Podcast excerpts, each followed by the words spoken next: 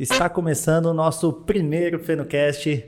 Eu sou Vinícius Feno e o convidado especial de hoje é Marcel Soares, gestor de portfólios da maior companhia de telecomunicações no Brasil. Nossa, com uma apresentação dessa, eu não sei nem mais o que eu vou falar, né? Tudo que, qualquer besteira que eu falar vai ser elevado que ao quadrado, né? Então é isso aí, Marcelo. Então, para a gente começar esse, esse bate-papo aqui, né, que a ideia é a gente falar de negócios de forma mais descontraída, né, conta um pouquinho sobre sua carreira, como que você começou, o que, que você fez, qual a sua formação. Para contar um pouco da minha trajetória, eu vou dar uma resumida, né, porque acho que a gente tem algumas coisas para poder contar aqui, mas eu vou dar uma resumida. Se eu pegar toda, todo o meu histórico, eu sempre comecei trabalhando muito forte com tecnologia e eu sempre gostei muito de trabalhar com tecnologia, né? Sempre gostei de mexer com computador. Desde quando começaram a sair os primeiros PCs, eu sempre fui muito interessado em mexer né, com isso. E, e, nas últimas empresas onde eu trabalhei, até chegar na que eu estou hoje, eu já trabalhei com e-learning, então teve uma empresa que eu ajudei a implementar pouco mais de 15 anos atrás as primeiras ideias de e-learning, né? Você imagina é onde você depende fortemente de uma boa conexão, então realmente foram os primeiros exercícios. Então, numa empresa eu trabalhei implementando a parte de learning, depois eu fui para uma talvez para a maior empresa de tecnologia do mundo na, na época. Eu, eu trabalhei lá como oh, liderando um time de suporte, assim, que dava suporte a, aos sistemas de alguns clientes dessa empresa. E aí, até chegar na empresa onde eu estou hoje, trabalhando muito forte com a parte de gestão de projetos, tá? Então, e basicamente na empresa onde eu estou hoje, eu trabalho numa área onde ele é responsável por estruturar, né, por dar, é, por todos os projetos que a gente é, precisa subir nessa empresa, que seja de forma estruturada, considerando indicadores, é, monitorando toda a parte de custos, estando bem próximo do negócio. E aí foi através do próprio trabalhando com gestão de projetos que eu conheci e aí me aproximei ainda mais dessa mentalidade de cliente ao centro, né, que a gente vai falar bastante hoje. E qual que é a sua formação principal? O que, que você, o que, que você fez assim? Eu lembro que você chegou a fazer a faculdade de design digital, né, nessa área, né? É isso mesmo. Eu fiz é, a minha formação mesmo, meu bacharelado é em design digital. Uh, e agora, e atual, que eu fiz na Embi Morumbi, já tem um bom tempo, e agora, no, do ano passado para esse, eu comecei a fazer um MBA focado em experiência do usuário e experiência do cliente. Legal. E explica um pouquinho o que, que é isso. Está tão na moda, a gente vê aí na, na, na internet falando sobre é, UX, né? CX, né? Uma coisa. Exato. Não, é, é, é isso mesmo. Quando a gente começa a falar muito de experiência do cliente, né? E, eu ouvi, comecei a ouvir falar de forma muito forte dentro da empresa onde eu trabalho, que é uma empresa que entrega produtos para o cliente, entrega soluções que chegam na ponta. E a gente, muitas vezes a gente, quando, com o nosso olhar de negócio, a gente sempre acredita que está fazendo melhor para o cliente. A gente sempre acredita que o que chega para o cliente lá é o melhor. Nossa, se a interface de uma aplicação tá bonita, nossa, legal, pensamos no cliente, né? Então isso, sei lá, de 10 anos para cá mudou bastante. Então, Uh, se eu não me engano, acho que de 3, 4 anos atrás, é, entrou uma pessoa, entrou um executivo novo justamente para trazer uma estratégia totalmente focada em experiência do cliente para essa empresa. E foi a partir dela que a gente começou a conectar ainda mais a mentalidade de cliente no centro, né? ou seja, mentalidade de colocar o cliente no centro das decisões para que aquela solução não seja com base no achismo do negócio e no achismo da empresa. É com base no que o cliente realmente precisa, né? Então, isso começou a me encantar, né? Então, nas estruturações dos projetos que eu estava participando, então, é, você começar a considerar que vamos colocar o olhar do cliente mesmo, para na hora que isso chegar lá na ponta, ser aquilo que ele precisa, resolver realmente a dor dele da melhor forma, com a melhor experiência possível. Então, isso foi um bichinho que, que me picou aí e até hoje está. Estou evoluindo assim, aprendendo bastante. Eu lembro que quando eu, eu fiz engenharia de software, né? Não sei se você sabe, mas eu tenho a formação de engenharia de software, mas nunca atuei como engenheiro de software mesmo, né? Então, é, tinha uma matéria que chamava Interação Homem-Máquina. E a gente tratava um pouquinho disso, né? Eu lembro que a gente até falou de um caixa eletrônico, né? E, assim, desde uma criança a uma senhora de idade tinha que saber mexer naquela interface, né? tinha que saber até mesmo uma pessoa mais experiente, né? Então. Exato. O Vinícius, se você pegar um caso assim de celular, porque a gente pensa assim, puxa, um celular, um, aparelho, um smartphone, ele é para um público. Vai, então, assim, ó, vou comprar um celular. Se você vai dar um celular para um amigo, para tua esposa, para o seu pai, para sua mãe, para sua avó, para o seu filho, a gente está falando de um smartphone, mas assim, o público é totalmente diferente. A experiência que cada um vai ter ou precisa ter é totalmente diferente. Então a interface provavelmente para uma pessoa mais idosa, ela tem que ter alguns cuidados que provavelmente são diferentes do, dos cuidados para quem é, não é idoso, né? Mas assim, e, e não estou falando que, que só idoso, tem idosos que sabem mexer muito melhor até do que eu, né? Assim, pessoas mais velhas. Eu estou falando assim, mas a gente tem que, por isso que a gente fala bastante de entender o indivíduo. A gente precisa entender a pessoa, né? Porque tem é, adultos e adultos, crianças e crianças, idosos e idosos. Tem questões relacionadas à acessibilidade, né? limitações que as pessoas precisam se aprofundar e entender também para ter uma experiência bem assertiva. E é, e é, impressionante como isso parece que anda devagar, né? Porque eu, ah, eu fiz a faculdade em 2000 e a gente já se falava disso. E ainda você vê sistemas, sistemas de, de grandes bancos, né? Com uma interface assim que que não é fácil, assim, é uma acessibilidade, né, de uma pessoa ir lá mexer, ainda não tem... É, eu acho que quem, quem mudou muito isso foi a Apple, né? Não, tem, não teve jeito. A Apple criou lá um telefone com, com, uma interface simples, né? Dizem que, que é testado com crianças, né? As crianças mexem lá, então acho que ela que mudou todo esse conceito de com iPad, com iPhone, com, com sistema operacional, né? Porque o Windows sempre teve os seus, né, suas dificuldades, seus problemas, mas a Apple veio trazendo isso de forma, é, é, diria que uma portabilidade, assim, né, de forma portável ali, ela tem uma interação, uma máquina fora do comum, né? Com certeza. A Apple, a Apple, eu não tenho dúvida que o que a gente conhece hoje de experiência do mundo móvel é a Apple que ditou. Felizmente, vem, vem uma concorrência muito forte como o Google, né, com o Android, é, que não deixa a Apple se acomodar e da mesma forma o contrário, né? Muitas das coisas que, que o Android tem hoje é justamente sim, inspirado exatamente no que vem da Apple, do iOS, da mesma forma que o iOS está fazendo muitas coisas hoje do que o Android já vem fazendo há algum tempo, né? Então é uma coisa bem interessante mesmo. E isso tem a ver mesmo com. Porque quando a gente fala de experiência do cliente, né? Quando a gente diferencia assim, uma coisa é você é a experiência da pessoa que está usando, né? Então, uma, um, um, professor falou, sempre tem essa dúvida, né? So, tô socando aqui. é, um professor explicou eh, várias. Eu já tinha lido alguns, algumas, alguns comparativos de diferença de experiência do cliente e do usuário, mas um jeito que eu achei que foi bem simples para entender é o seguinte pelo menos do jeito que ele explicou, eu conectei bem. Assim, quando a gente fala de experiência do usuário, ele tem mais uma cara de projeto. Então, assim, a gente começa a fazer uma parte de pesquisa e elabora aquela experiência, pensando como se fosse num projeto tradicional, né? Ou um, um projeto mais comum.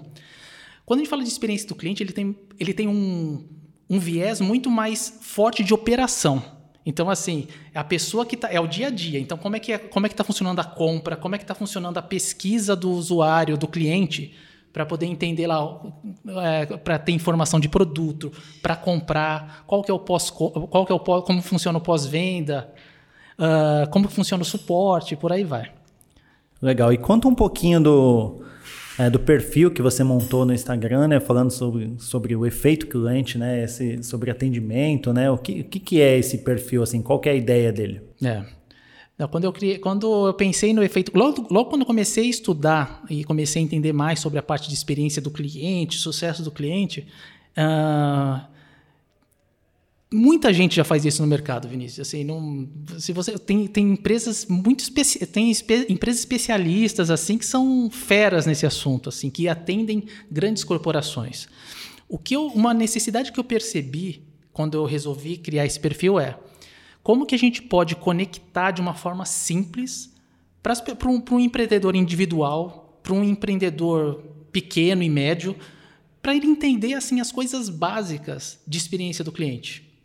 Porque o que acontece? A gente imagina que uma experiência do cliente assertiva tem que ter todo, tem que ser mirabolante, tem que ter um monte de coisa diferente. E não, e, e, cada vez mais, e lendo assim algumas, algumas experiências, a gente vê né, é, coisas que a gente percebe assim de perrengues que alguns consumidores a gente percebe que um básico bem feito é o diferencial. Se você fizer um básico bem feito, você pode ter certeza. Assim, você, você explica bem o produto para a pessoa, é, faz um bom atendimento, a pessoa faz a pergunta, responde exatamente o que ela quer saber. É o básico, isso daqui não tem nada de diferente, né? Então essa foi, necess... essa foi o objetivo. Um pequeno empreendedor que vai começar o seu... Hoje, né, a gente sabe que, que essa era digital, né, uma loja jamais... Né, você vê na crise aí que você via tinha lojas, indústrias que não tinham nem site ainda, uma coisa que não dá para pensar hoje em dia, né? E o que, que você falaria para uma pessoa que está começando um, um perfil, uma loja que está começando, ela tem que ter uma linha é, editorial, tem que pensar num portfólio, que, assim, o, o que, que ela tem que ter, assim, com as cores, o que que o que, que você daria de dica para alguém que está iniciando, assim? Olha, para quem está iniciando um negócio, eu, eu, hoje em dia a gente vai, a gente vai ouvir, ouvir falar muito de persona, né? A gente está ouvindo falar assim, nossa, vamos, vamos entender a persona, vamos conhecer. A gente fala de público, persona, mas assim, no final do dia é isso. A gente precisa entender, a gente quer resolver a dor de quem? Quais são as pessoas que vão comprar o nosso produto o nosso serviço? A gente quer resolver o problema de qual tipo de pessoa? Qual o problema que a gente quer resolver? É um problema que a pessoa tem ou um problema que a gente quer criar porque a gente acha que é legal, né? Então é, a primeira coisa que eu recomendaria para uma pessoa que está iniciando um negócio é investir bastante em pesquisa. Pesquisa do mercado, pesquisa do produto, da necessidade que esse mercado tem e a pesquisa da própria persona. Assim, pesquisa de um público, assim, o que, que qual é o anseio desse público, né, para esse tipo de negócio.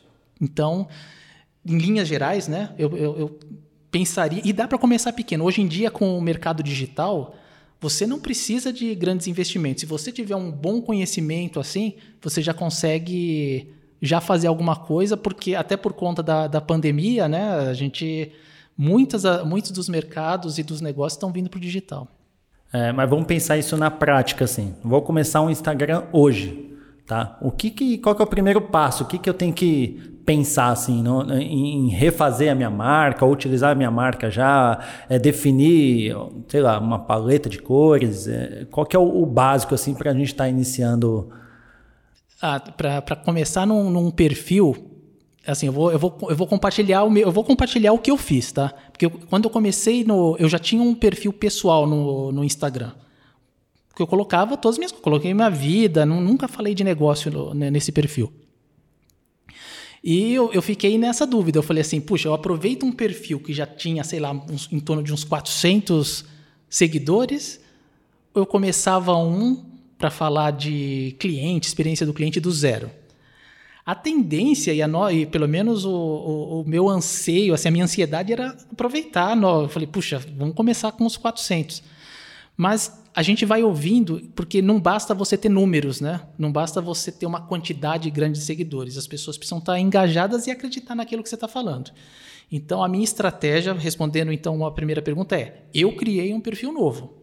Eu criei um perfil do zero e comecei a colocar informações lá de experiência do cliente. Então, Até porque você vai formando uma coisa mais orgânica, né? Assim, são, são pessoas que querem mesmo ver, né? Porque se, se você aproveitar o seu perfil é, dependendo para que você vai utilizar, né, ele tem lá, pô, às vezes tem mil seguidores já, pode iniciar, mas é a tia, é a mãe, é a, né, a avó, então é, os sobrinhos que te seguem lá, isso aí talvez não sirva para o seu trabalho. Pode ser que inicialmente dê aquele primeiro empurrão, né, para o engajamento do Instagram, né, os comentários mas você não consegue mensurar a necessidade, a dor que, que as pessoas estão tão, tão querendo ter, né? Então... Exatamente. E sendo bem sincero, Vinícius, assim, eu não sei como foi com você, mas assim, é, eu, pelo menos para mim, teve um receio muito grande, assim, de expor essa, essa minha, esse meu, essa minha vontade de ter um negócio para um público, para as pessoas que já eram muito próximas. Você sempre fica assim, você fica com, às vezes com receio de julgamento. Puxa, mas aí como é que você vai fazer? Como é que as pessoas vão ver, né? Então, eu equilibrei essas duas coisas. Eu equilibrei realmente eu vou para cima de um público já conhecido ou eu vou para um público que é novo e depois eu vou trazendo esse público que era conhecido. E foi exatamente o que eu acabei fazendo. Tanto que depois, acho que um mês, um mês e pouco atrás, eu fui lá no meu perfil pessoal e divulguei. Aí eu falei, olha, estou com um projeto para quem gosta de experiência do cliente. E aí, olha que curioso, a gente está falando de engajamento, né? Provavelmente, do meu público, do pessoal, devem ter vindo, sei lá, de 400 pessoas, se 30 pessoas começaram a seguir, eu acho que foi muito. Então, assim, tem, é, a gente já começa a medir é, umas sim, situações como sim. essa. Isso aí é proporcional, né? Enquanto você tem lá vai 100 pessoas, 100 seguidores, depois é, mil, depois 100 mil, né? você consegue já ter uma proporção legal, sentir, pôr a dor, a necessidade, fazer uma enquete ali, né? Para ver o que, que as pessoas querem, qual o conteúdo, você já consegue é, medir tudo isso. Mas uma coisa que eu acho legal, Vinícius, assim, também até para complementar. É, então, eu criei o perfil e aí, no meu caso, eu sabia que eu tinha que falar da experiência do cliente, mas assim, eu fui começando a fazer tentativa e erro, porque o que, que o meu público gostaria de ver? Eles gostam de ouvir é, assuntos mais técnicos. Nossa, eu preciso explicar como é que funciona cada etapa de um mapeamento de jornada. Eu preciso explicar. O meu público quer saber como é que funciona um mapeamento, uma criação de uma persona. É, e por aí vai. Mapa de empatia. Tem uma série de coisas técnicas que são legais, o público vai saber, eles precisam conhecer, mas eu preciso medir isso. Será que eu vou para uma coisa mais técnica, mais detalhada? Ou eu coloco uma coisa que fique mais simples de ouvir e na paralela eu crio suportes e outros materiais mais detalhados para que todo mundo tenha acesso. É, eu acho, eu penso dessa forma, né? Não sou um especialista em redes sociais, mas é, eu acho que tem que ter um pouco de conteúdo mais técnico, mas a, a rede social também ela tem uma característica de ser um entretenimento. Né? Se você deixar muito técnico, não importa a área, não sei que seja uma área muito específica, médica, que vai falar sobre a célula humana ali, né? Não dá para você fazer um entretenimento nisso. Mas eu acho que na maioria dos casos tem que saber dosar isso mesmo. Então, por mais que, seu, que o seu público peça, ah, quero uma coisa mais técnica ali, mas vai ter o público ainda que quer um pouquinho mais de entretenimento, né? De você é, até mesmo um meme, alguma coisa naquela área ali, né? Falando sobre atendimento do cliente no seu caso. Né? Então as pessoas gostam disso, né? Então fica uma coisinha mais maçante ali de, de, de assistir, né? De você ver. tem que conectar. Você tem, o que eu estou fazendo, o que eu tô fazendo, eu não tenho dúvida que eu tenho que fazer para um público, né? Então, é, e isso, e, e, e o que é legal, e é por isso que a gente tem que dar tempo ao tempo, mas assim, essas postagens e o feedback do público é o que vai me dando uma noção do tipo de produto que pode fazer sentido para elas em algum momento. Por isso que nesse primeiro momento, assim, eu tô a minha preocupação com o produto ele é importante, mas ele vai em segundo plano, porque eu, quero, eu prefiro moldar esse produto aos feedbacks que eu estou recebendo do, do público. Sim, a melhor estratégia, né? Eu acho que você vai moldando é, o seu serviço, o seu produto. Às vezes você não tem nenhum produto, nenhum serviço, mas vai ser criado em cima das dores que, da necessidade que as pessoas querem. Então, isso é uma forma de você montar um negócio também. Teve uma postagem que, que você colocou, é, podemos falar até de perfeccionismo, né? De você, pô, vou pôr um, um post é, e depois você erra alguma coisa, putz, apago, não apago, é, edita, não edita. A gente sabe que, que pode alterar o engajamento né, do, do nosso, da nossa postagem. E você mencionou uma pessoa, que é até uma pessoa de, de, de referência, né? Que é o Paulo Cuenca. E você colocou Paulo Cueca. e você não quis apagar pelo engajamento. É... Eu acho que você não precisava ter citado, né? Paulo Cueca, né? E a gente descobriu depois quem era o Paulo Cueca, né? Que existe mesmo Paulo Cueca. Você, aliás, você fez questão de me lembrar, né? Existe. o perfil dele tem uma foto de uma pizza, né? Então. Paulo Cueca, é, pizza. É acho boa, que é melhor eu Um post de uma pizza. É. é uma boa referência que você Exatamente. pôs no seu post lá. É, mas é, você tá certo. Assim, eu. É, nesse dia aconteceu. Eu posso dizer que aconteceram algumas coisas erradas, mas que talvez na, na, na minha tentativa de melhorar. Depois eu descobri que, às vezes, quando você quer mexer muito numa coisa, você consegue piorar mais ainda, né?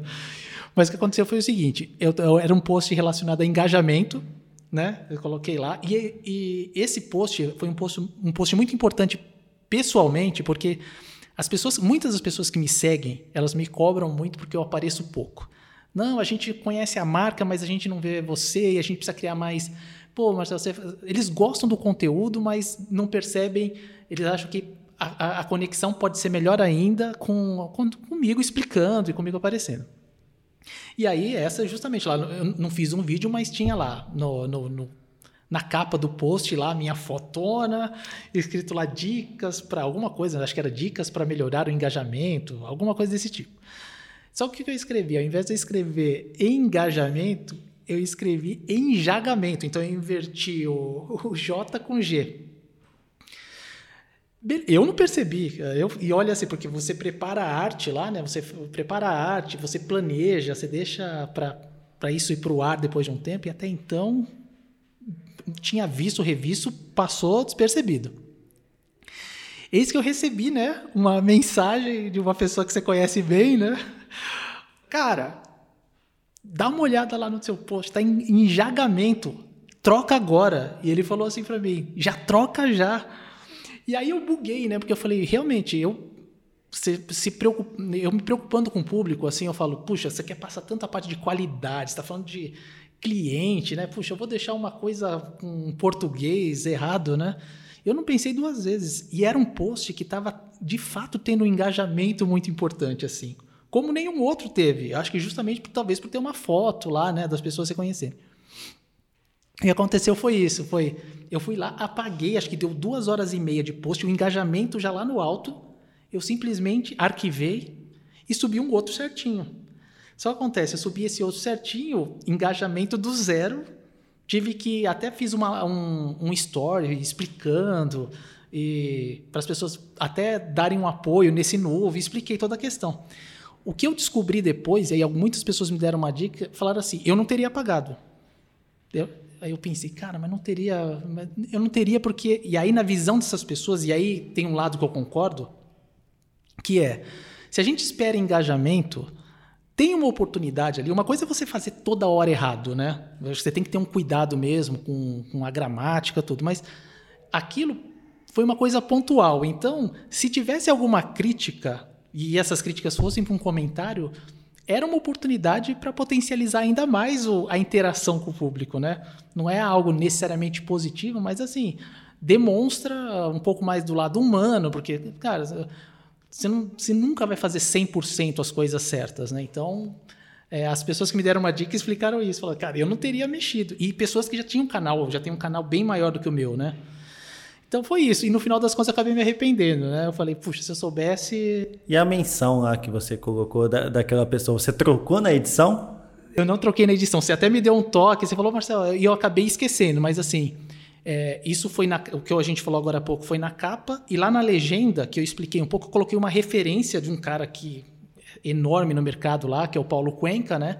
Que é um cara que manja pra caramba é uma referência que eu tenho sobre, sobre qualidade de conteúdo só que acontece, eu falei, esse post é inspirado no, sei lá, no, nas melhores práticas, nos posts do Paulo Cueca, né?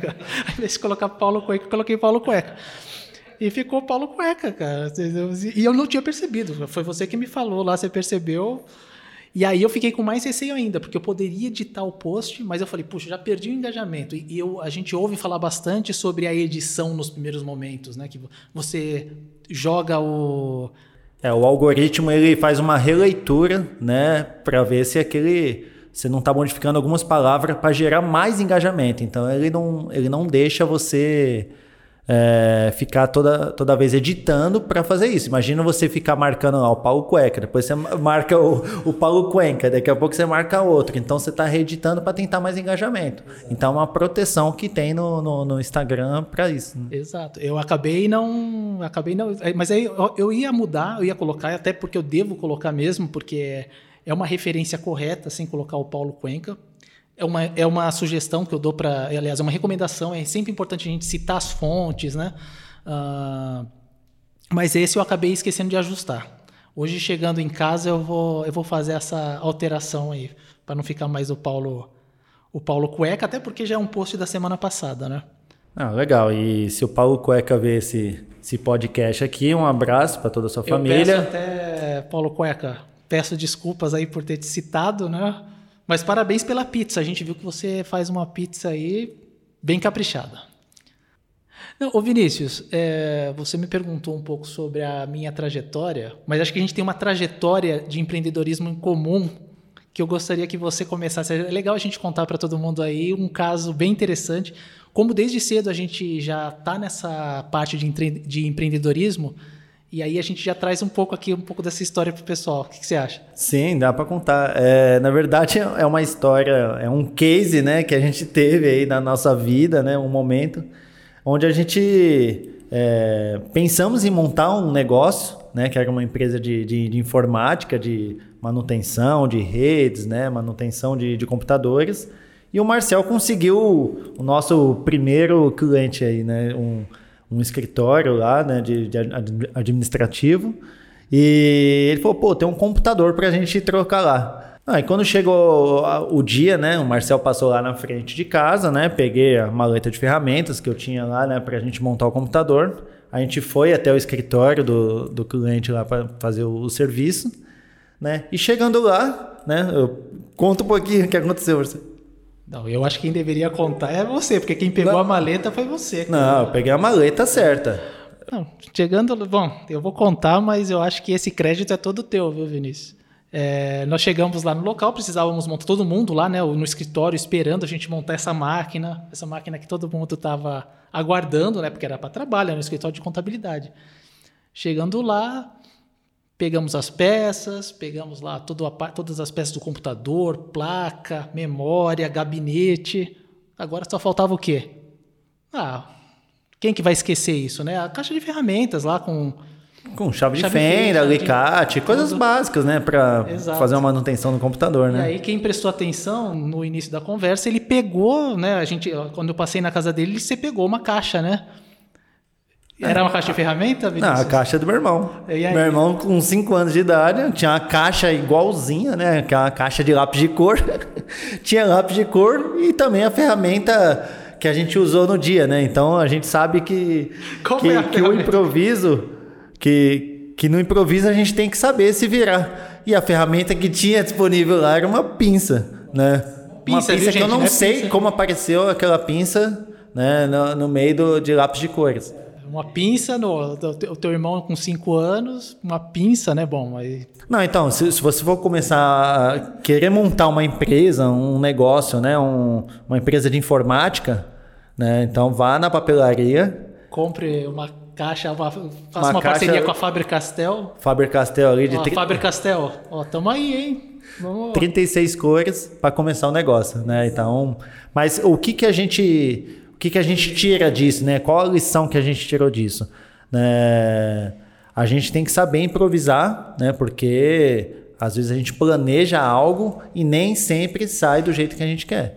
Então, gente, em qualquer tipo de negócio, qualquer empre eh, empreendedorismo que você que você queira fazer qualquer, é, qualquer jornada sua, você vai ter que aprender a, a se virar. É, porque no, no, final das contas a gente resolveu o problema do, do cliente, né? Assim, a, é, a gente tinha uma situação lá que era ou a gente abria o jogo mesmo e assim, não tem o que fazer, precisamos voltar outro dia com uma caixa de ferramentas, de verdade, né? Mas a gente viu uma oportunidade lá que realmente dava para usar o que a gente tinha lá em mãos. E a gente, de fato, conseguiu resolver naquele mesmo dia. Ficou totalmente transparente para o cliente, né? O cliente nem sabia a história do lápis de cor. Ele vai saber só agora, provavelmente, depois que ele vê ou ouvir o podcast, né? Falando um pouquinho de, de mercado, né? Acho que o maior temor assim das pessoas é falar, pô, vou entrar num negócio que tem muita gente, né? Pô, meu mercado está saturado, meu nicho está tá saturado. Né? O que, que você acha em relação a isso? Né? Você que abriu um negócio que já tem putz, grandes players no mercado e você está começando do, do zero, né? o efeito cliente. Então, o que, que você acha sobre o mercado saturado? É. Eu não vou mentir, eu acho que o que eu posso dizer para as pessoas que estão começando, têm dúvidas em relação a nicho, é que não é errado você olhar para o mercado e falar, puxa, sou apenas mais um. Eu acho que isso é o normal, assim. Você olha e fala assim, puxa, mas Por que, que eu vou lançar tal coisa ou eu vou colocar um produto que já tem um cara que já tem uma vivência de 10, 20 anos e faz a mesma coisa? Tem dois pontos aqui, Vinícius. Uma, eu gosto de usar, eu gosto de usar um pouco a analogia da pizzaria, né? Se isso fosse uma verdade, esquece, né? A gente só teria pizzarias fechando e não sendo abertas. E tem pizzarias muito boas e, não tem, e tem pizzarias que não são tão boas. Então, quem que sobrevive? Quem que, então, quem que se mantém? São as, pizza, são as melhores pizzarias. Nicho, para quem está no mercado digital, para mim é a mesma coisa, só que tem um fator que até dá para comparar um pouco com a pizzaria, mas é a questão, e muitos falam sobre isso, é a, a, pessoalidade, assim, o como que você coloca a tua personalidade em cima daquele produto que supostamente é igual ao que os outros fazem, né? Porque, primeiro, o jeito que você vai contar e vai explicar é um jeito que só você explica. Você pode pegar um bambambam, bam, bam, mas às vezes o bambambam bam, vai ser mais técnico, o bambambam pode ser mais raso, ele pode ser mais pirotécnico, ele pode ser mais uh, estruturado, pode ser menos estruturado. Ele vai ter o jeito dele, que não é nem certo nem errado. Então, o que eu digo para as pessoas que têm dúvidas sobre nicho, nicho saturado, e você fez um post desse também tem poucos dias, eu fiz também, acho que algumas semanas atrás, a gente falou sobre isso, né? Então, assim, nicho é, não, não se preocupem com isso, é, mais, é melhor se preocupar com aquilo que a gente acredita. Então, se a gente acredita que aquilo pode modificar é, e pode transformar uma pessoa, um grupo de pessoas, é a gente fazer bem feito e não copiando os outros, né? A gente faz da nossa forma que é o caminho para sair da mesmice. Porque se você tenta copiar, aí sim você vai ser mais do mesmo. Agora sendo você. É, você vai competir com, com um cara que já está há muito tempo no mercado fazendo a mesma coisa que ele. Né? Então, mas você pode fazer a mesma coisa, só que de forma mais personalizada, com o seu jeito, com, com o seu modo de pensar. Né? Eu acho que assim, enquanto o mercado é, tiver pessoas que têm uma dor e você souber resolver essa dor, não vai ter pessoas. Imagina quantas pessoas estão fazendo 18 anos hoje, só hoje. Então é um novo mercado para pessoas que têm esse público de 18 anos. Né? Quantas pessoas estão deixando de ter uma pizzaria hoje? Várias pessoas. E quantas novas estão abrindo? Então sempre vai ter mercado para todos, desde que você é, saiba personalizar isso, fazer da sua forma. Exato. Se você pegar, provavelmente, se você pegar uh, as pizzarias, sei lá, de 20 anos atrás, e se você olhar para os tipos de pizzarias que a gente vê hoje, que são abordagens diferentes ou tipos de pizza, às vezes você vê catálogos de pizza que tem, sei lá, tem uns 50 sabores. É um jeito de, de se vender um tipo de pizza. Tem pizzarias mais tradicionais e, pelo contrário, não são piores, mas às vezes elas têm, sei lá, no máximo 10, 5 pizzas, mas elas tem o público, né? Tem o público específico. Não vai ter público que vai querer pirotecnia na pizza, né? Ela só vai querer comer a pizza lá de mussarela, pizza de marguerita e por aí vai. Se for bem feita, você vai ter o um mercado, você vai atender. Às vezes eu não tô com vontade de comer uma pizza com, com um tipo de massa recheada, outra uma massa mais parecida com pão, sei lá, uma pizza vulcânica. Eu tô com vontade de comer uma pizza normal. E aí eu não vou comer naquela, eu vou comer em outra. A gente vê também no mercado de emagrecimento né? Às vezes eu uma pessoa tenta emagrecer com aquele profissional, tenta emagrecer com aquele não consegue, faz aquela, aquela metodologia com outro e não consegue. E aí pega uma outra pessoa, de repente ela está em outro momento da vida e consegue fazer. Então ela serviu, foi um cliente para aquela pessoa e atendeu. Então a gente acha que o mercado está saturado de, de, de, pessoas que querem emagrecer, de, de nutricionista, de, de, de pessoas da área é, de educação física, né? Que ah, tem muita gente fazendo isso. Não, mas às vezes você vai se adaptar, você vai gostar daquele tipo de profissional com aquela metodologia diferente, que ele tem uma vivência diferente, ele estudou em outro lugar, é, são coisas novas que vão aparecendo, né? Então sempre vai ter mercado para todos. Eu vi, eu vi, acho que foi na semana passada ou retrasada, uma coisa que para mim eu vou guardar bem assim, quando a gente fala de nicho. É, a pessoa que eu não lembro, senão com certeza eu iria citar, mas assim, ela falou sobre, ela estava falando sobre nicho e falou sobre os dentistas. E ela falou assim: se você vai na Vila Mariana, na Vila Mariana em São Paulo, né, para quem é, uma, é, um bairro na, em São Paulo, é, se você provavelmente lá você tem se você perguntar sobre dentistas, você deve ter lá, sei lá, 10 mil, 20 mil, 200 mil dentistas. Ele falou algum número desse tipo. Só que se você perguntar para uma pessoa que você conhece, na própria Vila Mariana, me indique qual dentista você me indica? Se ele indicar um ou dois, vai ser muito. Então, assim, tem essa primeira, assim, que você pode ter diversos, mas você tem a questão da indicação. Sim, indicação acho que é, é muito importante. Igual se, é, se você quebrar o seu carro hoje, né? Você prefere entrar no jornal e procurar um mecânico ou você vai pegar um amigo e vai perguntar: você conhece algum mecânico que, que, que é bom? Você vai naquela indicação, né? Então, não significa que os outros não vão ter clientes, né? Então, vai daquele bom serviço, bom atendimento, né? Você consegue ter o seu, seu mercado. Exato. E um outro exemplo também, Vinícius, é o que eu comecei a perceber das pessoas que começam a seguir o efeito cliente. Muitas das pessoas que seguem o efeito cliente, que falam sobre a experiência do cliente, seguem diversos outros canais. Ou seja, elas não fizeram uma escolha. Elas não estão ali para escolher o efeito cliente ou um, canal parecido com o efeito cliente, ou uma empresa que também fala de experiência do cliente. Elas querem se reconhecer, né? Então, elas. Eu, eu devo fazer algum tipo de abordagem que em algum momento faz sentido para elas e elas querem também ouvir a outra versão, né? Então, é o que a gente chama de competição super saudável, né? E a gente fala bastante sobre parceria, que a, que a visão que a gente tinha de mais antiga de concorrência, isso está se quebrando bastante, né? Sobre como funciona hoje, especialmente no digital. E agora é o momento jogo rápido, Marcelo, onde a gente faz perguntas, você tem que responder na lata com uma palavra só. É para responder com uma palavra?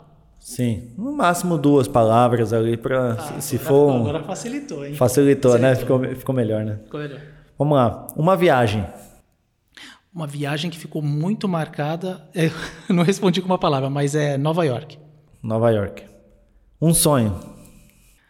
Atualmente, é, eu aposto muito nesse, nesse mercado de experiência do cliente, nesse canal para, de fato, ajudar e modificar a vida das pessoas que precisam entender melhor a experiência do cliente.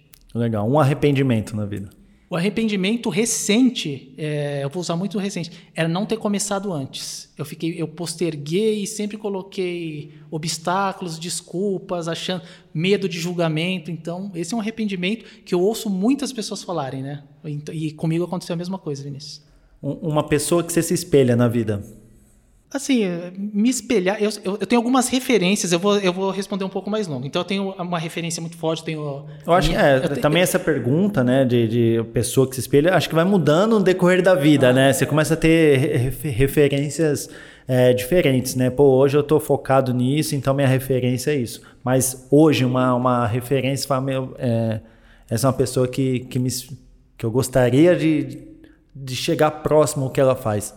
Então, ah, então pensando profissionalmente, então profissionalmente fica, fica melhor para responder, porque aí eu ia falar de família, então a gente consegue, porque aí a gente coloca mãe, esposa, mas assim, profissionalmente, é, eu gosto muito do, do, da jornada do Jeff Bezos, né? Então, se a gente pegar a história da Amazon, né, começando lá com focado em livros e o que se tornou hoje, então, esse é uma esse cara é uma referência, embora ele não seja mais o cara, o cara mais rico, né? Sim, né? Mas até aí é outra história. Mas assim, eu gosto e eu, eu me identifico até mais com a história dele, porque é a história do.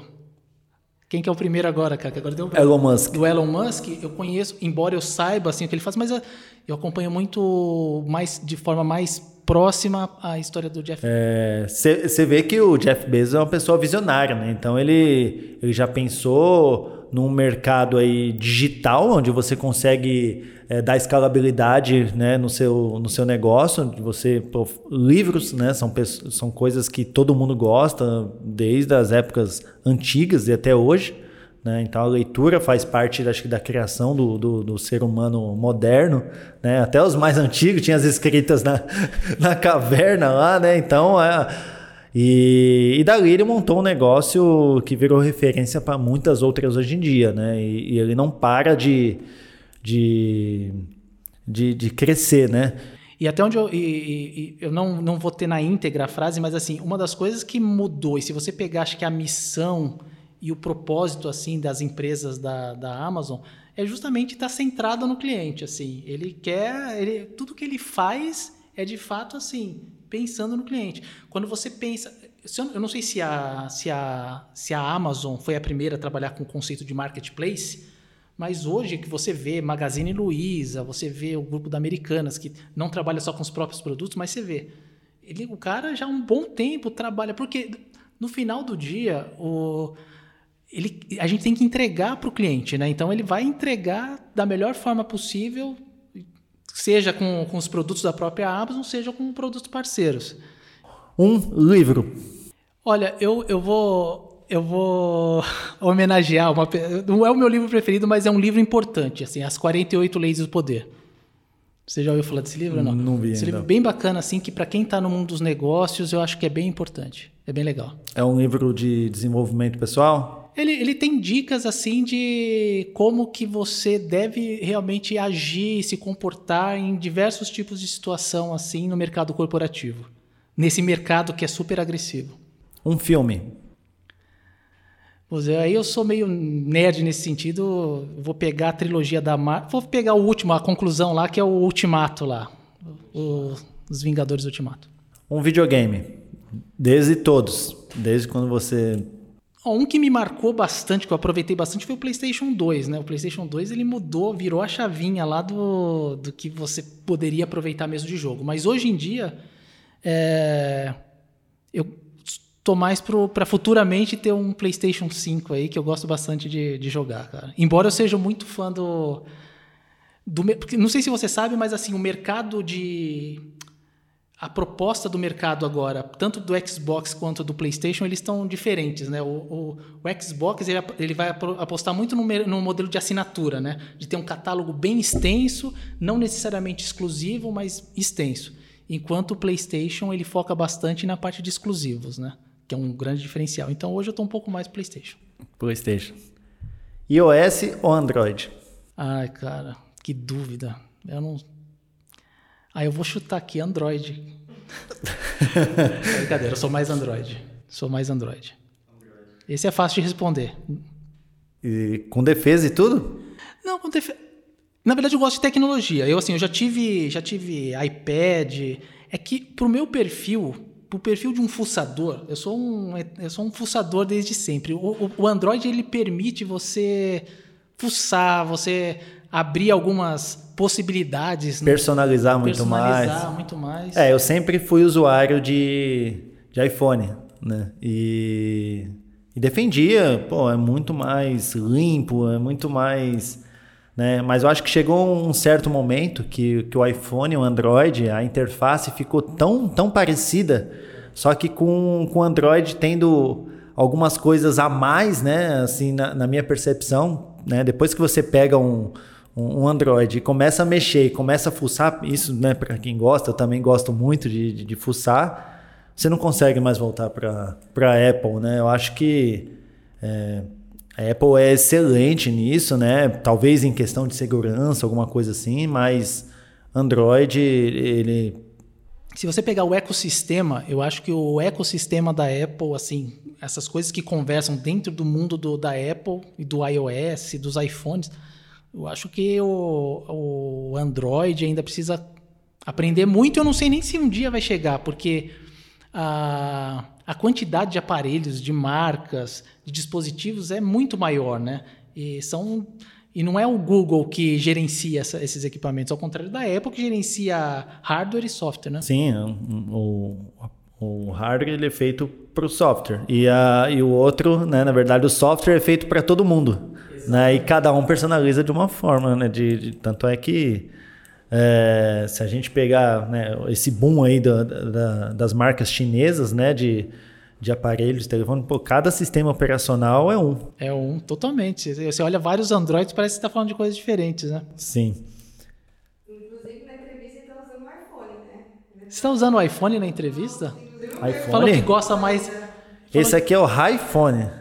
Ele falou, ele falou que ele gosta, então ele está falando que ele gosta mais do de Android, mas não, esse iPhone aqui, ó, esse iPhone aqui é da, da minha esposa, ali que tá, tá assistindo ali atrás, dá um tchau pra todo mundo aí.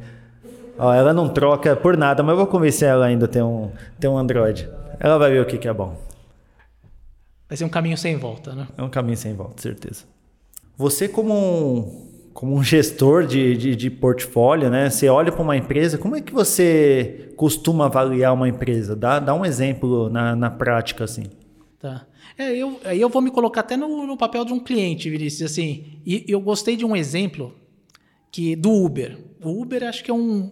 Quando a gente fala assim, ó, se eu perguntar para você, Vinícius, de 0 a 10, o quanto você recomendaria um Uber, sei lá, para um amigo ou parente? Acho que 10, né? Você daria 10. Por que que você... Agora, por quê? Assim, que se você pegar o Uber assim como um todo, está... por que que você daria 10, assim, no... É, eu acho que o Uber, ele mudou totalmente, assim, a, a forma de, de, de a gente pegar vai um táxi, né? O táxi a gente tinha aquela, pô, o táxi é muito caro, o táxi tem que ir até o ponto lá para você para você ou você tem que ligar para o taxista para ele passar em casa, né? Eu acho que a facilidade, né, de você com dois cliques né, ter um motorista na sua porta, eu acho que mudou, né? Fora outras né, facilidades que, que ele tem, né? Como entrega, como você pedir para um parente seu que que está em outro local, você pode pedir para ele se deslocar até outro ponto, enfim, uma série de coisas. Ó, que legal. Você, aí, por que a gente está fazendo esse exercício? Eu pedi pra, quando eu te perguntei quanto você avalia, é, avalia, avaliaria o Uber, você avaliou provavelmente com a visão que você tem da marca. Você, você pegou toda a tua experiência e tudo que você conhece do Uber como um todo e você foi lá e deu uma nota. Mas olha que interessante, uma coisa eu vi, uma vez eu vi isso e achei que é bem legal assim. A experiência do Uber, ela, ela vai muito além de você entrar no carro do Uber, né? Ela vai desde o momento que você pega o celular para quem usa o celular e entra no aplicativo. Então, assim, você pode ter uma experiência boa no aplicativo. Você fala assim, puxa, pediu super rápido, o aplicativo é sensacional. Aí o motorista demora 15 minutos para chegar na tua casa.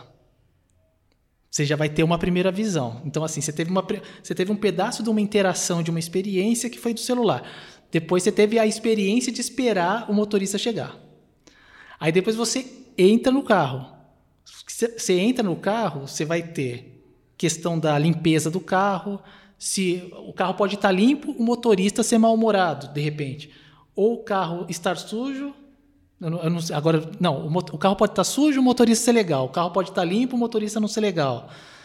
As duas coisas podem estar legais, mas o motorista, por algum motivo, ele. Opa! Por algum motivo, ele pode ter pego um caminho, você estava super atrasado para poder pegar o seu filho, e aí ele pegou um outro caminho.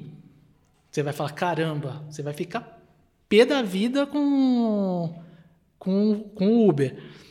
E aí, até o momento. E vai caindo a nota de, você de vai caindo a nota. Né? Então, aonde, onde eu quero chegar é a experiência que a gente dá para uma marca, ele é um conjunto de diversas interações, né? Então é isso que é, por isso que as empresas e quem presta serviço, ele precisa entender cada ponto de contato ou cada ponto da jornada que, que essas pessoas interagem, né? Porque não adianta você se preocupar só com o carro, não adianta você se preocupar só com o aplicativo, só com o tempo, só com o motorista. Então, é para a gente entender a complexidade que é também prestar um bom serviço para atender bem ao que o cliente precisa. Como você se vê daqui a cinco anos? Olha, eu me vejo com, como uma visão de forma mais empreendedora do que eu estou hoje. Então, assim, é, mesmo trabalhando numa empresa, né, mesmo sendo um funcionário de uma empresa, a gente sempre ouve isso. Não, mesmo se sendo funcionário, você tem que ter uma visão de empreendedor. Né? Isso é legal porque quando você já tem essa mentalidade de empreendedor na empresa onde você trabalha, quando você vai ter um negócio próprio, você começa a entender ainda mais essa estratégia e então a chance de você decolar também com o que você quer, mesmo fora, mesmo fora da empresa onde você trabalha, é bem importante. Então, eu quero, eu me vejo de fato como um empreendedor mais consolidado. Marcel, qual que é a mensagem que você deixaria para as pessoas que estão iniciando um, um, projeto? Eu acho que é até meio óbvio que eu vou dizer por conta de algumas coisas que eu já falei, mas assim, não tenham dúvida de iniciar o quanto antes. Se você tem um, alguma ideia e, re, e, realmente quer apostar nessa ideia e quer, e quer fazer execute, assim, não e sem perfeccionismo, não precisa se preocupar em que esteja tudo tinindo, você não precisa ter me os melhores equipamentos, você não precisa ter equipe. Se você tem, melhor ainda, mas assim, se você não tem, faça com que com que você tem e faça o quanto antes.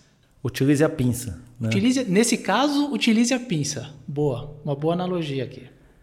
É, onde que as pessoas te encontram, Marcelo? Bom, então eu vou pedir para todos seguirem aí o canal do Efeito Cliente. Então hoje o meu principal foco está no Instagram, né? Então sigam o Efeito Cliente, arroba Efeito Cliente no Instagram.